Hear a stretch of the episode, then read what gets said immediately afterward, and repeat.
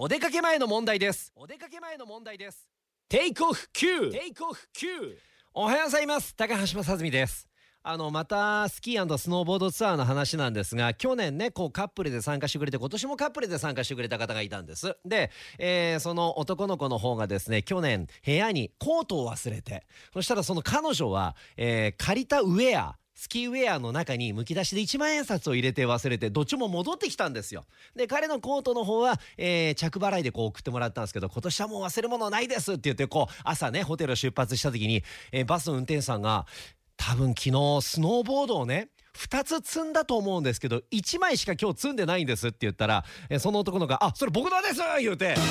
結局忘れててあのー忘れ物ミスになる感じだったんですよでそここう食い止められてで30分ぐらいにホテルから連絡があって、えースキーのブーツを忘れてる方いませんかって言ってその子スキーのボードのスノーボードの板だけ積んであのシューズを積むのを忘れちゃって結果今年も着払いで、えーそのスノーボード用のブーツを送ってもらうっていう結果も2年連続で忘れ物して「お前がしっかりしろよ!」みたいなことを僕もそう笑い話でバスの中で話してたんですがが、えー僕もですねまあまあ大切にしてたペン忘れたことに昨日の夜気づきました。